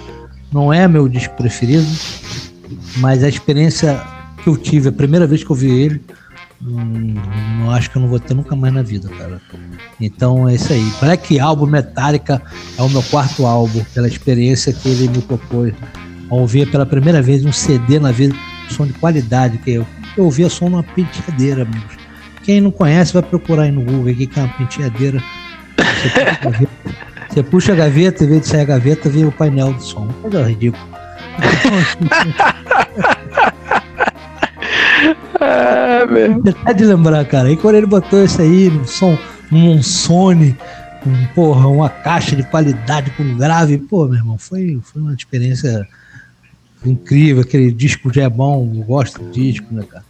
Os clássicos todos, Nothing Else Matters, pô, cara. É... Enfim. É esse disco é sensacional. Pô, eu acho esse disco sensacional, meu irmão. Black, eu tive essa mesma sensação que tu teve, Marcão, ouvindo o é. Black Album a primeira. Foi o meu segundo CD. O segundo CD que eu consegui comprar, juntando, diga-se aqui de, de, de, entre parênteses, é, abrindo parênteses, juntando dinheiro da merenda, do lanche da merenda. O segundo CD que eu comprei foi esse Black Album. Meu irmão, eu tive essa sensação, Marcão. Botei quando entrou a parte tribal do Lars fazendo o, o Enter Sandman no começo já. Porra, mano. É... Meu irmão começou a tremer a janela. O que é isso, mano? é Outra aí, parada, mano. não. Aí, como diz, né, a frase, outro patamar, né, parceiro? Outro patamar. Aí quando veio o Sebatro, veio a sequência, porra, porra é um disco que... Sabatro, cara, eu vi o Sebatro pela primeira vez. Nada, porra, meu irmão, eu tenho, eu tenho, eu tenho os, esses CDs guardados até hoje, cara. Isso daí é sensacional. Black Album mandou bem demais, Marcão. Valeu. Porra, eu vou continuar. agora, seu quarto. Já é, já peguei aqui, então vou, já vou continuar aqui a, a jogada, mantendo é, é, na mesma banda, só que voltando um disco. Eu vou de Injust for All. Injust for All. Esse foi o disco. É, esse foi o disco que abriu minha cabeça pro, pro rock, cara, assim, mais pesado. Aí começou a bagaceira, irmão. Foi a porta de entrada da, da bagaceira toda das, da, das para Porque eu tava. Eu... Era o obra-prima do, do, do. Do Metallica? Pois é, tem hora que eu. Esse para mim é o melhor. Tem hora que o Master of Puppets é o melhor para mim. Tem hora que é o é o Light, tem hora que é o Black Album, entendeu? Eu sempre fico nesses quatro assim. é, depende da minha fase da, da vida. Uh, por exemplo, agora eu tô curtindo mais o Master of Puppets. É o meu primeiro, mas uh, acho que há, sei lá, dois meses atrás era o Just for All, entendeu? Só que eu, aí eu, quando eu lembro disso, eu começo a ouvir o disco de novo. aí eu dou uma enjoada, porque eu já ouvi muito, já sei tudo. Aí agora eu mudei. Do Master, cara. É o que eu mais é, uma... é o que? Não entendi. É o que eu mais revisito, assim, quando eu quero ouvir Metallica, eu... Vai no Master, né? Master. Pois é, esse disco aí, o Master of Puppets, tá, é eleito como o disco mais importante do thrash metal, né? Uhum. É o Master of Puppets, esse aí. Mas então, eu vou. Passando desse Master, tem o Anjos Foral, que é o disco de 1988 fez a minha cabeça, assim, primeira vez que eu escutei é, a One, né, eu, eu falei, ué, que isso aí, pô, tech rock pesado é maneiro. eu falando, quem me apresentou esse disco foi meu primo. Eu tava morando em Brasília, né? Tinha voltado, eu nasci lá em Brasília, né? E eu vim muito novo aqui pro Rio. Aquela construção de arranjo ali, cara. É... Pô, meu irmão, eu não entendia nada, né? De, de, de, de, de metal, não entendia nada. Aí quando eu escutei, eu tava no funk, Marco. Tava ouvindo funk direto. Foi, isso foi em, Eu conheci esse disco em 92, Marco. Quando eu voltei lá para Brasília. Uhum. Aí eu tava ouvindo funk direto, assim, várias fitas, né? Gravando funk, Mas não sei o quê. Pesado, né? Só naqueles funk lá de, de, de, de, rap Brasil, não sei o que, aí ouvindo o Gabriel Pensador, essas paradas assim mais de rap da época, né? Meu pai é. Ah, já perdi esse, perdi, perdi. Porra, não, meu pai já tinha dado, já, já tinha, já tinha na, na porta do quarto lá hip. Aqui não. Ele já tinha desistido já do filho. Aí até que eu cheguei em Brasília, porra, meu primo botou esse disco, meu irmão. Ele nem botou pra, pra eu escutar, não. Ele botou lá naquela hora que a sala tá vazia. Uhum. E, e aí botou pra escutar lá. Meu irmão, eu parei, ué, Pô, maneiro. Solinho no começo. Aí, o cachorrinho também gosta desse, dessa introdução do Honra. É. é, pô, botou esse som. Caraca, eu pirei, meu irmão. Eu pedi pra ouvir umas quatro vezes. Aí, depois que eu, dessas quatro vezes, eu deixei ele escutar o resto do disco. Eu fiquei lá ouvindo com ele. Aí eu gostei de umas cinco faixas. Aí numa dessas fitas que eu tinha de funk, eu, no lado B tinha um espaço. Do outro lado da fita tinha um espaço. Eu pedi pra ele gravar essas cinco músicas. Dali eu fiquei ouvindo, meu irmão. Essas músicas do Metallica, eu fiquei escutando muito aí. Abriu a cabeça, ali que começou a bagaceira toda. Dali eu. É, ali aí. Foi, aí surgiu interesse por, por escutar outras bandas. Aí eu fui buscar da, da, dessa. E nem é o disco com a melhor gravação, né, cara? Do Metallica, né? É, é, inclusive é um disco bem polêmico não, não, né? nesse sentido. É, é porque as músicas são tão boas, mano, a composição é tão boa que, que esse disco consegue superar essa, essa barreira, né? Uhum. Que no, no disco seguinte já não tem. A produção e as músicas já são top, né, mano? Então eu fico com esse disco aí, Just for All. Dionísio, manda aí, que agora é contigo. No quarto. Bom, aí quarto. a gente. Primeiro vamos fazer um comentário aí sobre os, os Metallicas. Eu, eu gosto bastante do Metallica, mas eu confesso que o Black Album não é um dos meus preferidos. Chato pra caralho. reconheço que o disco é foda pra caralho, porra, bem produzido pra cacete, uma mudança do caramba, mas pra mim foi um baque muito grande ver os caras tocavam Black, né, de, tocavam, porra, ouvi o Master of Puppet e ouvi eles fazendo baladinho, Where I feel, never e a música é boa, só que, porra, não, pra mim não era o Metallica, entendeu? Não era o Metallica. bom de uma outra banda. E, é, claro, a gente fica menos radical depois de velho. Hoje eu ouço ele, acho ele foda pra caralho, mas enfim. Mas pra mim ainda não é um disco Metallica. Pra mim, Metallica é do Injustice for All pra trás. Mas. E aí vamos pro meu quarto. Cara, meu quarto disco é, é uma das bandas. É porque, assim. A gente vive no Brasil, né? Terceiro mundo, pô, é parceiro. Então, nem sempre a gente consegue acompanhar as coisas é, no, na época, né? A gente tem uma, uma, uma tradição de já ver os shows quando o cara já tá em decadência, né? Então, e assim, o ano de 1991, cara, foi um ano bem, bem louco né, para música. A gente ouvia Whitney Houston, ouvia muita coisa pop, né? E quase não tinha rock nas rádios, né? ainda tinha rádio, é uma coisa antiga. Pergunta pro seu avô o que era rádio, tá? é, mas é, a gente não ouvia, a gente só ouvia mais essas coisas né, de, de, de, de e cara, nada de guitarra. O rock parecia estar tá morrendo e, na, e do nada, cara, me aparece um, um lourinho baixinho com o cabelo tapando a cara, tocando numa quadra de basquete, né? Com um cara altão cabeludo e um cara que você nem sabe o que é, parecia o animal dos Muppets tocando bateria, né? Porra, num clipe que era, um, que era numa quadra de basquete, né? Do nada, todo mundo sentadinho, no final todo mundo partia para dentro deles. E era uma música assim que, que tinha uma calma e de repente o refrão explodia e, porra, e tu ficava assim, caralho, que porra é essa, mano?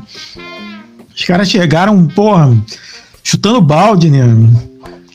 E, e aquilo mudou tudo, né? Essa banda trouxe uma porrada de banda boa pra caralho, né? Porra, trouxe Pearl Jam, Soundgarden, é, porra. Esse chance, e... Né? E assim, o meu, o meu número 4 é o Nevermind do Nirvana, cara. Que, porra, foi um disco que, que foi muito foda. Foi, foi um divisor de águas, né, cara? Parecia que o rock tava morrendo naquele momento. Em 91 eu tinha 18 anos. Então, é, a impressão que eu tinha é que o rock tava morrendo.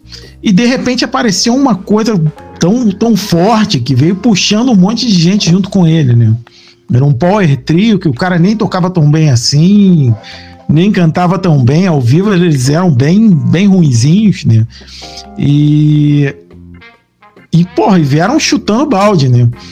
E eu tive o prazer de ver o show deles no auge, né? Ainda tava na, na, na turnê do Nevermind, né?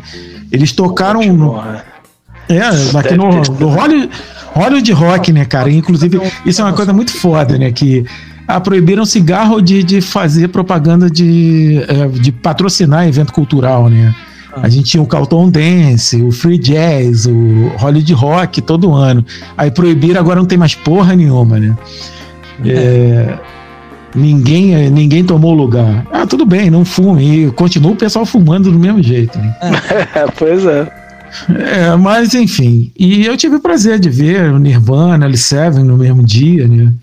É, foi, mas o, o show do Nirvana foi muito ruim, diga-se de passagem. Mas foi bom ver os caras no, no auge, né? Eles tocaram até o Sentineless Apprentice, que só ia entrar no inútero, né?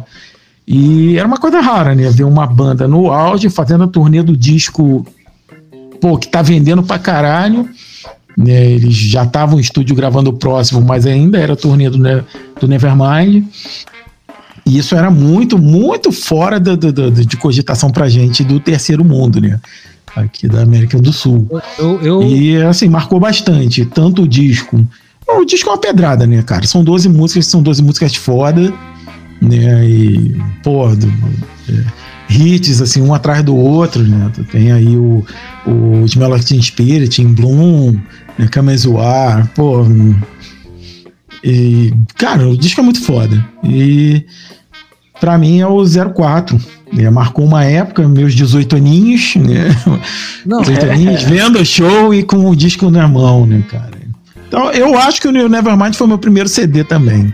É, assim que eu comprei o aparelho de CD, eu comprei os três do Nirvana, que eu achei numa promoção lá, o Bleach, o Nevermind e o, e o Inútero, né? E levei os três.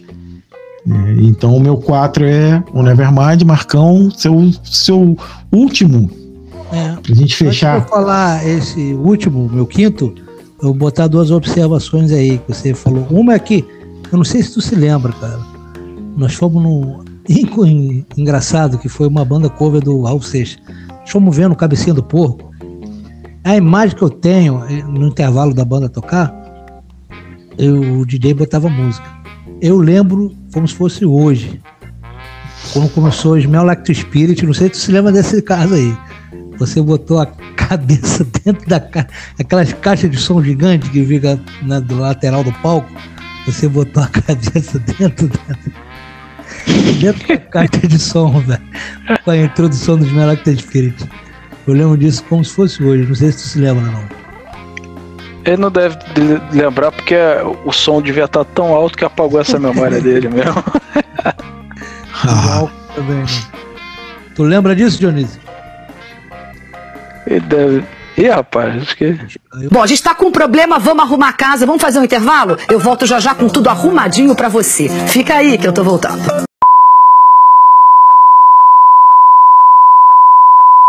Que merda, hein? um espaço, você foi e colocou a tua cabeça ali dentro e começou a, a dançar Smell Like the Spirit. Nossa. Dali, dali pulou por, pra galera, né? Fez o pogo. Não sei se você lembra disso, lembra? É, é por isso que eu sou meio surdo até hoje. É. É, ouvi, ouvi, logo esse som que não é nem um pouquinho ignorante, né? Esse som. Não, não. Pois é. E a galera, a galera pega o fuz e oscila pra, que é pra ficar mais alto ainda, né? Então, a segunda observação era o seguinte, já que você falou aí que o Nirvana estava experimentando músicas do In Útero, né? Num, fechando o festival, que é que, o que não é muito comum, né? O In Útero ainda nem havia, havia sido lançado. Mas eu vou dizer que teve uma outra banda que também fez, já que você não gosta dela, mas eu vou fazer um pouquinho a defesa dela também, que é uma coisa que eu acho muito foda. Isso porque isso mostra que a banda tem. É, como é que se diz? Tem, tem firmeza no próprio repertório, né, cara? Tem, tem, tem ciência de que o repertório é bom. O Guns, quando ele tocou em 91, os 12 Illusions ele não tinha sido lançado. Ele, para fechar a noite, eu vou falar do dia 21, porque do dia 23 eu não lembro. Ele tocou algumas músicas, mas eu não lembro quais, quais foram. Mas no dia 21 eu lembro bastante. Ele abriu com Pretty Up, que já era dos Illusion. Mais à frente ele tocou Double Talk Jive, You Could Be My, Civil War, Dead Rose e Strange, cara. Eles tocaram, e sendo que Strange é uma música de 9 minutos, né? Eles tocaram seis músicas que ninguém nunca tinha ouvido na vida, porque o disco não, não tinha vazado nada e não tinha sido lançado ainda. Então, é só essa observação que eu queria deixar aí. Você falou que o, sobre o Nirvana, que tinha feito isso, o Guns também fez. Então, isso posto, eu vou pro nosso quinto, meu quinto disco. Então, é, cara, eu vou, só uma história paralela, porque é importante eu contar, porque senão não vai ter muito significado. É a banda que eu mais amo no mundo. Eu escuto até hoje. Mas ela vem intermédio, cara. Eu tava numa época de. Eu tinha entrado no underground, sabe? Tava na época. Uh, pilhadão, punk, de hardcore, escutava Bad Religions, no FX, porra, Pennywise né? O já citado Ramones. E as bandas do underground, né, cara? Sutiã Chita, o Poindexter, Gangrena Gasosa, Pipi Sua Banda, por aí vai. Eu tava meio pilhadão. E eu achava assim, E tinha um cara lá, meu pai tinha um bar lá em cima do Morro Andaraí. Eu realmente morei no Morro Andaraí, né? nascido e criado lá. Diferente de alguns que dizem por aí. Morava na Saviana. Qual é, neguinho? Enfim, detalhes, vamos deixar para outro, outro Eu sou sinistro, irmão. É, Saviano. Olha só. É. Então tinha esse, esse. que provavelmente, pela idade, deve ser mais um falecido assassinado aqui. Mas infelizmente eu não tive mais contato com ele depois disso. E ele me viu ouvindo aquelas porra, ele, porra, cara, você tem que ouvir Beatles. Eu falava, ei, Beatles, ô caralho. Porra, muito é, Porra, rapaz, você tem que ouvir Beatles. Aí até que teve um dia que eu vi um filme, o, né, o Curtindo a Vida Doidado. Porra, caralho, isso é Beatles. Eu me liguei, já sabia que era Beatles. Fiquei empolgado com a música ali no final, que o Ferris toca lá no, no carro elétrico lá, né? Sabe Ferris. E é essencial. Aí eu falei para ele, pô, cara. É... E ele sempre me vendia uns discos, Grand Funk, umas coisas assim. O Coroa era, era um motorista de ônibus, mas ele tinha uma cultura musical gigante, um cara muito bom. Aí eu falei assim para ele, pô, cara, eu quero. Ele me vendia um disco, me vende um disco dos Beatles aí que tem aquela música. Aí cantarolei para ele, né? Não sabia o nome da música. Ele, ah, tá. Aí ele trouxe, malandramente, ele não trouxe porque ele não trouxe o disco que é o Prism Prism que tem essa música. Porque ele queria ganhar dinheiro em cima de mim. Então ele vendia os discos. Se ele me desse logo de cara que eu pedi, não ia comprar mais nada. Aí, cara, ele cara, me veio com só essa introduçãozinha aí. Mas é uma tática arriscada. É tática arriscada. Porque, não tem a música, então não quero ver mais não. Mas só que de repente, cara, pela maldade dele, e ele tinha uma. Ele tinha na cabeça dele que eu tinha uma fé, tinha uma fé que eu tinha um bom gosto musical. Então acho que ele achou que, pô, eu vou conquistar. Não vai ser tão fácil assim. Vou mandar um aperitivo e depois ele vai seguir sozinho. E, cara, é With the Beatles, cara. Já abre com You Belong. Pá, pá, pá, pá, pá. É... lá, fui, fui procurar a música lá, não achei. Eu falei, ah, já tava aqui. Eu ficava praticamente o dia inteiro no bar, né? Só saía de de manhã estudava, aí chegava de tardinha e ficava até de noite no bar. Pô, cara, aí. Ah, já tá aqui, vou deixar rolar. Aí já me cantei logo de cara, né, cara? E, e, e... Não, é a mesma onda, né, de som, né? Mesma, é a mesma fase, né? Oi? É a mesma é, é fase, é, né? Então. É o, é, o, é o posterior, né? O Prism Prism, né? Aham. Uh -huh. The Beatles. Pô, cara, esse disco aí é foda, né, cara? E ele é todo assim pra frente, né, cara? Little shy, little done for me. Pá, pá. É todo pra cima, né, cara? É, e, pois é. Mr. Postman. Tem a, a, regravação do, do Chuck Berry, que na minha visão é muito melhor que a do Chuck Berry, né? Por Rolando do Beethoven. Porra, tem o Money também, que é outra versão fora deles. Porra, cara, é um descasso e, cara, daquilo ali. Né, porra, eu não queria parar de ouvir nunca mais, cara. Eu nunca mais eu parei de ouvir. E comprei toda a coleção dele, cara. Eu lembro que o único álbum que ficou faltando, que eu fui ouvir bem mais, mais velho, mais tempo depois, foi o álbum branco. O resto ele me vendeu tudo, cara. E ele ia lá, ele chapava de cerveja e, porra, a gente ficava ouvindo. Porra, cara, eu infelizmente não tive mais contato com o José Serra Pinto. Eu lembro desse nome porque meu pai zoava muito ele, cara, dessa porra. O seu José, Jorge Serra Pinto, cara, onde você estiver, muito obrigado porque eu não tinha essa. Esse, esse, essa. Porque dali, cara, os Beatles é foda, que até como a gente tá comentando em off ali, né, o, o Thiago. É uma banda que se você acompanhar de disco a disco, é, é, é uma, progress, é uma, uma progressão da banda mesmo, de, de, de sonoridade, de, não, tu vê que a banda era a banda ela expressava tanto a verdade que você vê que conforme eles iam é, é, tendo mais idade, o som também parece que ia amadurecendo com a idade deles, né? Era um espelho deles, né? Sim, sim, sim, negócio.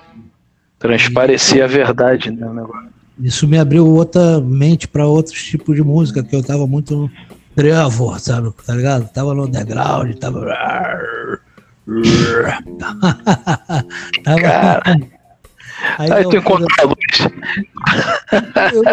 Eu, tem as coisas que eu mais gosto hoje, né? Hoje em dia, adulto, já eu curto música com melodia, com harmonia vocal, todas essas coisas que não, não ouvia muito antes de ouvir eles, cara. Então é isso daí, The Beatles, meu quinto álbum e a banda que eu mais amo no mundo. Conheço repertório do Prisma até o Aberhold, certo? De ponta cabeça. Vou falar Aberhold, vou dar uma correção aqui. Alguém pode falar assim: ah, mas ele veio, é, foi ele veio dessa depois. Não, meu garoto. Larry B, ele foi um, ele foi gravado antes de Aberhold, ele foi arquivado, certo? Mas a última vez que a banda esteve presente a gravar foi o Aberhold. O Larry B, ele foi lançado depois, porque todo aquele clima que teve nas gravações, da briga da banda, essa história toda que a gente já conhece. Né? Então, de Please Me, Please Me, é, Aberhold, porra, cara, não tem banda melhor. E eu agradeço até hoje pelo Jorge Serra Pinto. Muito obrigado, me apresentou essa coisa maravilhosa. Esse foi meu quinto álbum. Ele, se eu, eu tô em voo cego. Se, se na boa, se, se tiver sem áudio, eu vou sair do estúdio. Eu só volto pro estúdio se tiver áudio. Não tem a menor condição de trabalhar assim. Não tem áudio nenhum, áudio nenhum. Eu tô em voo cego total.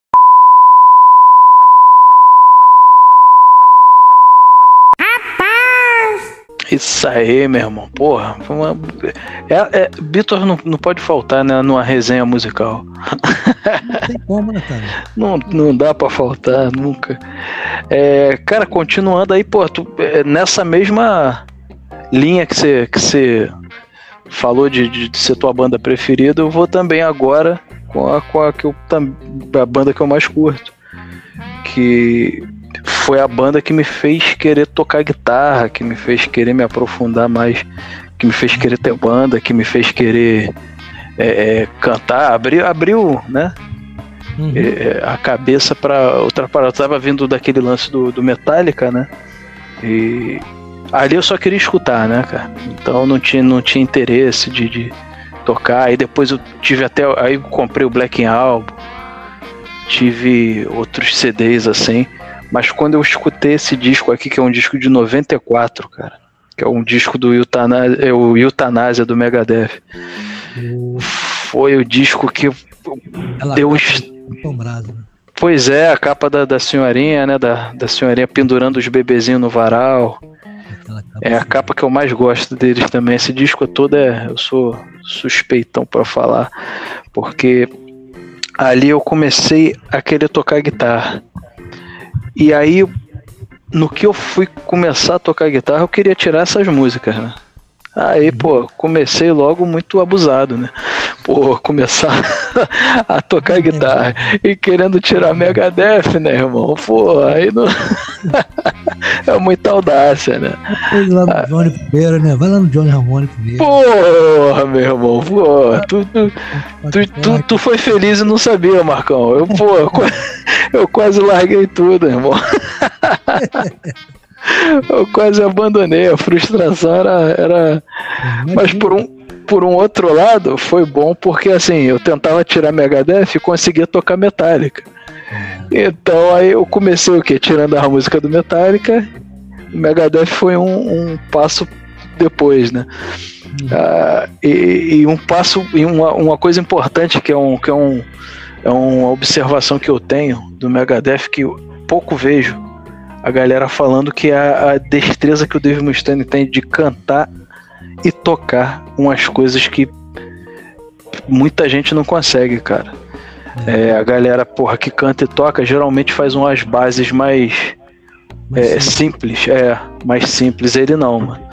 Ele não quer saber, não. Tem coisa que ele bota ali que até para um cara que só toca guitarra, tocar fica meio puxado.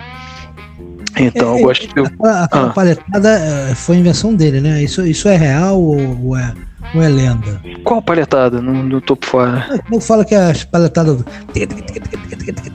Ah, sim, não. Pois é, então.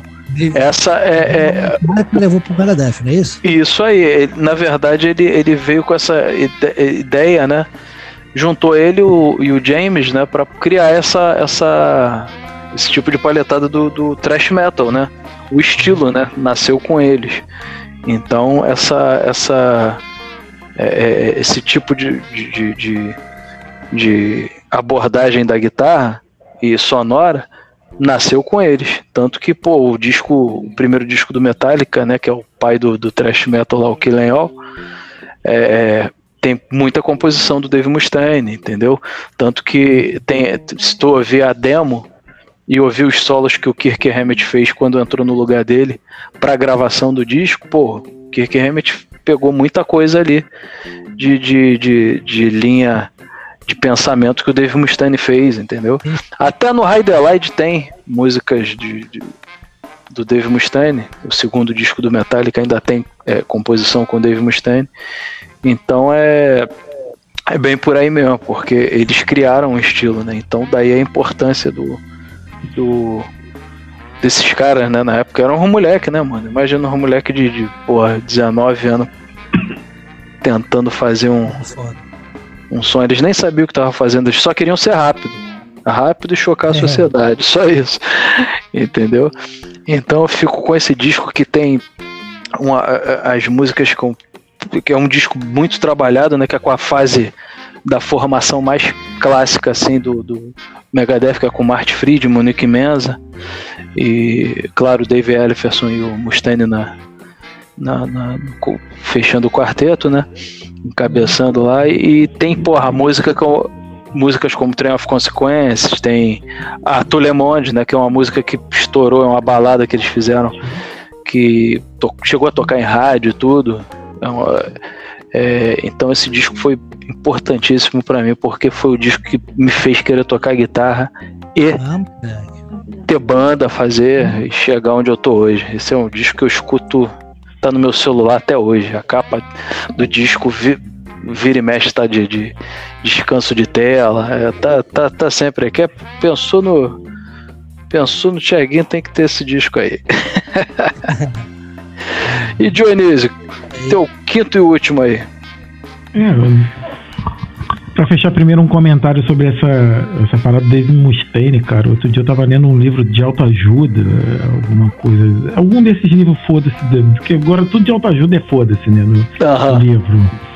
É, e ele contava essa história do. do que ele fazia um, uma comparação né, é, sobre o Pit Best que foi um cara. É, o nome do livro é A Sutil Arte de Ligar o Foda-se, né? É, é, é, do Mark Hanson.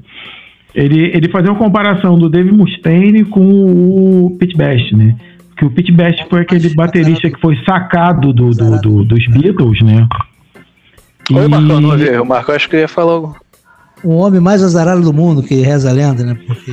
Não, mas aí é que tá. Ele deu, uma, ele deu uma entrevista depois de muito tempo dizendo que foi a coisa mais a melhor coisa que aconteceu na vida dele, porque ele conheceu a esposa dele, é. É, teve uma vida confortável, não, não teve o, os, o, teve filhos, netos maravilhosos, ele era um cara extremamente feliz.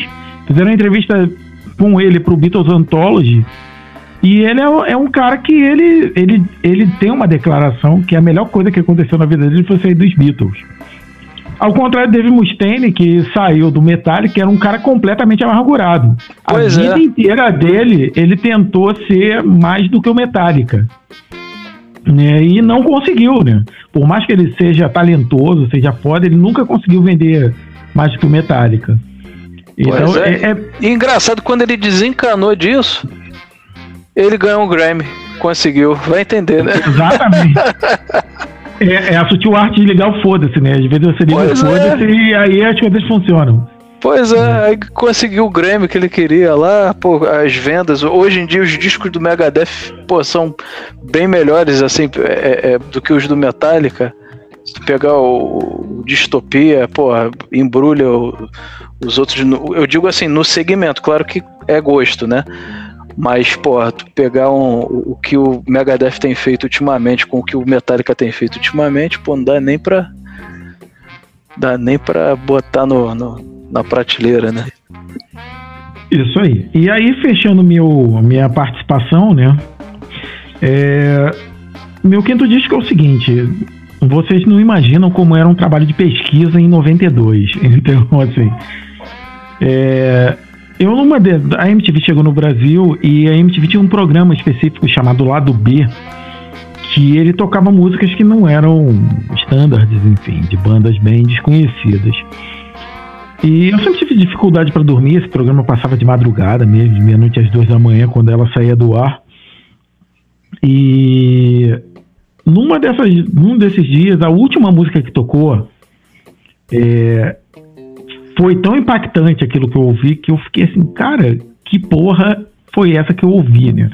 Eu corri num papel, escrevi o nome da banda é, para não perder e semanas depois eu fui na, na, na 13 de maio. A 13 de maio, para quem não conhece, é uma rua no centro da cidade que tinha, hoje nem sei se tem mais, mas na época tinha um monte de camelôs vendendo CDs, vinis, que eram bem bem difíceis. Eles tiravam não sei da onde aquelas porras e por um preço até módico em relação às lojas, né? E eu tinha um colega que ele era até o guitarrista e vocalista do, da banda Pornopunk, né? Que tinha uma camisa que era famosa no Rio de Janeiro, Pornopunk é foda. A banda era uma merda, mas enfim. é, mas a camisa tava lá. E, e ele era o meu, meu traficante de música, vamos dizer assim, um fornecedor de, de, de CDs raros. E aí eu fui com o nomezinho, porra, e esse disco, cara, não, vem daqui a uma semana que eu arrumo pra tu. E ele trouxe lá o, o disco. Né? E eu ouvi, assim, foi mais estranho ainda do que, do, do, que aquela primeira porrada que eu tomei. O, disco todo foi uma porrada de 11 músicas, assim, uma atrás da outra. E já era um CD, já tinha uma qualidade de som um pouco melhor, e eu já ouvi no fone, e aquilo, assim, me, me bateu muito forte. Eu tentei ouvir aquilo, ouvi aquele disco várias e várias e várias e várias vezes. E lendo a história do disco, eu vi que foi um disco foi difícil, demorou dois anos para ficar pronto. E nesse meio tempo eles lançaram dois EPs, né, porque a gravadora pressionava, cadê o disco? Cadê o disco? Eles lançaram um EP, cadê o disco? Lançaram outro. E eu peguei os EPs, os EPs são, parecem que são um complemento do disco, né? É, o Glider e o Tremolo. Mas o disco é o disco Love do My Blood Valentine. Que assim, até hoje é um som que, que eu não, não consigo descrever. Né? Foi um disco que foi parido, né? Demorou dois anos esse parto. A banda acabou de tão desgastante que foi é, gravar esse disco, né? E até hoje eu, eu ouço ele de, e, e, e, fico espantado de, de, de como é, essa coisa foi feita de uma maneira tão, tão diferente e tão perfeita. Né? Eu até hoje pego pequenos detalhes de, de, de música que, que, que, que eu nunca eu consigo ver a cada audição. Cada audição para mim é, é, ouvir esse disco de novo, né? E é impressionante como é um disco que eu ouço há 20 anos, ele tá sempre me surpreendendo, né? Há, sei lá, há, é, 20 anos, né? É. E cada vez que eu ouço, parece que eu tô ouvindo ele pela primeira vez, e assim... Então, Loveless, para mim, não é um disco fácil, tá? Não é um disco fácil. É, é, deixando bem claro, né? É aquele disco que você tem que ouvir muitas vezes para tentar entender o que o cara quis te mostrar ali. Mas foi o disco que mais me bateu, cara. E é um som que, que até hoje eu ouço assim da, da, da primeira música, da Only Solo, que foi essa música que eu vi no clipe da MTV, até a Sum, né, que é a última sem, sem pular, sem, sem passar nada, ouvir. Eu não consigo botar na primeira música sem ouvir a última. É aquele disco, não, só vou ouvir quando eu tiver, sei lá, 40 minutos para ouvir ele todo. É, eu não, não vou cortar ele no meio. É, e assim, até hoje é meu disco preferido, né? E assim eu fecho a minha, minha lista. Considerações finais, Marcão. É, cara, para vocês que chegaram até aqui, muito obrigado pela audiência de vocês, né? E espero que vocês tenham gostado aí e tenham compreendido um pouco melhor do que vai ser esse podcast, que é mais ou menos isso aí que vocês estão ouvindo hoje. São três amigos amantes de música falando sobre discos que mudaram a vida. A partir do próximo episódio, que vai ser o episódio primeiro episódio, a gente vai usar o formato. Cada um vai trazer, vai selecionar uma banda e cada um vai trazer os três mais e os três menos dessa banda e a gente vai trocar essa resenha em cima desses discos aí. Então, agradecer mais uma vez aí a todos que chegaram até aqui e se vocês quiserem se despedir aí, Tiagão, Dionísio. Isso aí. Pessoal, sejam bem-vindos aí à casa de vocês. Fiquem à vontade aí para perguntar, comentar. A diz, nossa, né? É, pois é. Fica no esquema. Diz legal também os cinco discos assim mais importantes aí para vocês, não necessariamente que vocês acham, né, os melhores, mas esses que marcaram a vida de vocês. Entendeu? É legal também. A gente vai tá lendo, a gente está lendo aqui os comentários, vai, vai é, é, é, trocar essa ideia com vocês vai ser maneiro de repente é, descobrir que muitos de vocês têm várias é, é, dessas experiências e até discos em comuns, né, em comum com a gente. Isso vai ser bem gratificante assim para o trabalho que a gente está dando pontapé inicial agora, né, não, Dionísio? É isso aí. E eu vou me despedindo, deixando aqui os canais para você. Que você quer xingar a gente, você quer mandar a gente se fuder, você quer elogiar, você quer falar, não, cara, tu é burro pra caralho, eu gosto mais desse disco.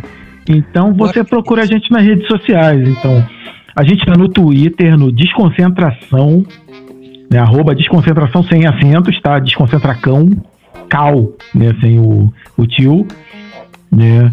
E a gente, por e-mail, você fala com a gente com desconcentracal.gmail.com e a gente também tá no Instagram, o Desconcentracal, é, Desconcentração sem acentos, tá? Você acha a gente no Instagram, arroba Desconcentração sem os acentos. Então é isso, pessoal. Uma boa noite, bom dia, boa tarde, dependendo da hora que você está ouvindo. Abre aí o latão de cerveja e vem ouvir música com a gente. Isso aí. Isso aí. Rock and roll. Forever.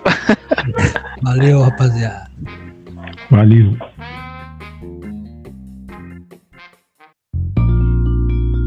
Desconcentração é gravado de nossas casas. E não, essa bagaça não tem roteiro. Participam Tiago Walter, Marco Coelho e Dionísio Sanábio, esse que vos fala. Você pode falar com a gente pelas redes sociais.